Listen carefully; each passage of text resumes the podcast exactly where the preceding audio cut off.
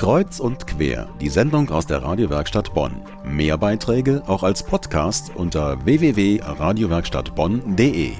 In Bonn gab es vor über 20 Jahren die erste Schule in Nordrhein-Westfalen mit einer Integrationsklasse. Das heißt, behinderte und nicht behinderte Kinder saßen zusammen in einer Klasse und haben gemeinsam gelernt.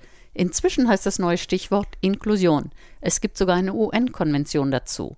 Bei uns im Studio ist die Schulamtsdirektorin Evelyn Jarosch aus dem Schulamt Bonn. Vorhin haben wir in dem Beitrag aus der Schule Wolkrad gehört, wie viel Spaß und Freude Caroline hat. Caroline, das Kind im Rollstuhl.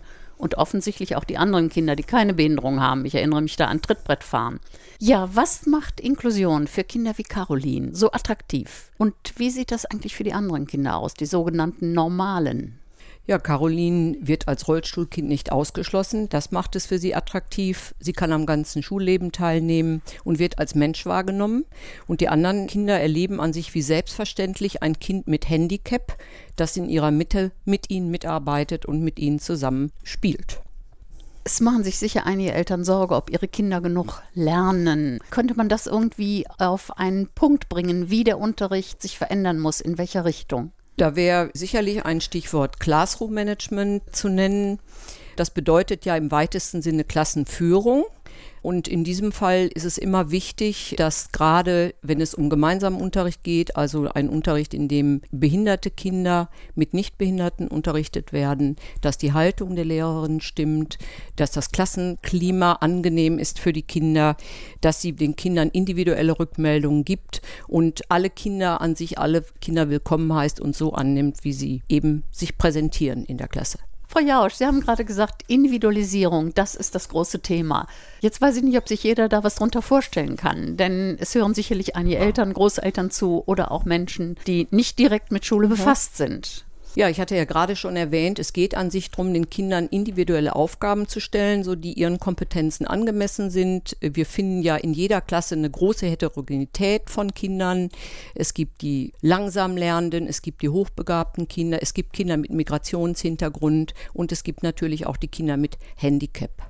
Das heißt, auch die Hochbegabten könnten was davon haben, wenn sie in einer solchen Klasse lernen können. Ja, es ist wissenschaftlich auch mittlerweile erwiesen, dass alle Kinder, die in einer Klasse auch mit Kindern mit Handicaps lernen, etwas von dem Unterricht mitnehmen.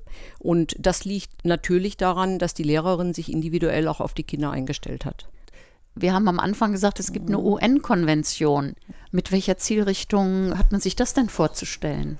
Ja, die UN-Konvention ist ja zunächst mal eine Behindertenrechtskonvention und in der geht es vorrangig darum, dass auch gerade behinderte Menschen ein Anrecht haben auf Teilhabe in allen Bereichen des gesellschaftlichen Lebens.